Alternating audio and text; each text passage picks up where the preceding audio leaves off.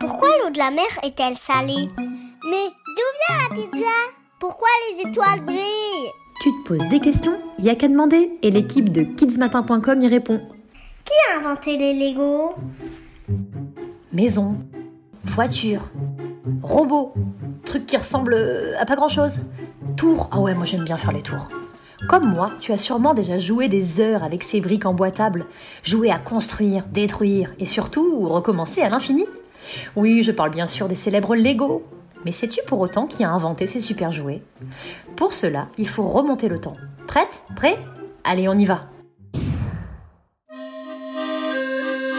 Et voilà, nous sommes en 1932. Nous voici à Billund, au Danemark, chez Ole Kirk Christiansen, un charpentier, un artisan qui fabrique des toits en bois. Good morning, Ole. Vordan Gordet Oui, bah là, j'essaye de lui dire bonjour et je lui demande comment ça va en danois. Je suis poli, quoi. Figure-toi que j'ai bien fait de demander. Parce que pour Ole, qui possède sa propre entreprise, les temps sont durs en ce moment, à cause d'une grave crise économique. Après avoir dû renvoyer son dernier employé, sa femme meurt et il se retrouve seul avec ses quatre enfants. Mais il décide de ne pas abandonner. Allez, courage, Olé Un de ses fils, Godfred, commence à l'aider après l'école. Olé se met à produire des jouets en bois. Malheureusement, ils ne se vendent pas aussi vite que prévu. Olé cherche alors un joli nom pour donner envie aux acheteurs. Un mot court qui signifierait bien joué. Et en danois, bien joué se dit ligot, en deux mots. Il raccourcit ces deux mots et trouve Ligo. L-E-G-O. Lego prononcé à la française. Il continue d'améliorer ses jouets, car pour lui, seul le meilleur est assez bon. Je te reconnais bien là, Olé. La famille vit une nouvelle période difficile pendant la Seconde Guerre mondiale de 1939 à 1945. Un incendie détruit l'atelier. Une nouvelle fois, Olé n'abandonne pas. L'usine reconstruite, il cherche de nouvelles idées. Un jour, il découvre une machine qui construit de petits objets en plastique.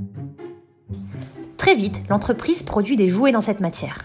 Parmi eux, des briques, même si elles ne ressemblent pas encore à celles que tu connais. Godfred se rend compte qu'il manque quelque chose à ses jouets. Il voudrait pouvoir construire des choses avec. La famille lance alors le premier jeu où on peut fabriquer des maisons. Mais il y a encore un problème là. Les briques ne tiennent pas entre elles. Alors Godfred a l'idée d'ajouter des tubes à l'intérieur pour qu'elles s'assemblent mieux. Et ça marche Godclin Ça veut dire bravo. De nouveaux modèles sont fabriqués petit à petit.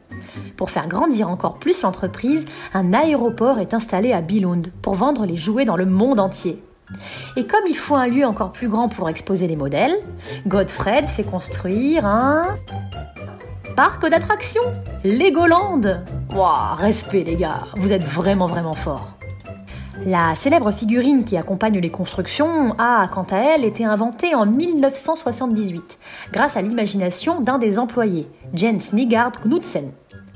Maintenant que tu connais l'histoire, il ne te reste plus qu'à t'amuser. Et nous? Eh ben on dit ligot olé. Bien joué. Toi aussi, envoie-nous ta question à kidsmatin at nismatin.fr.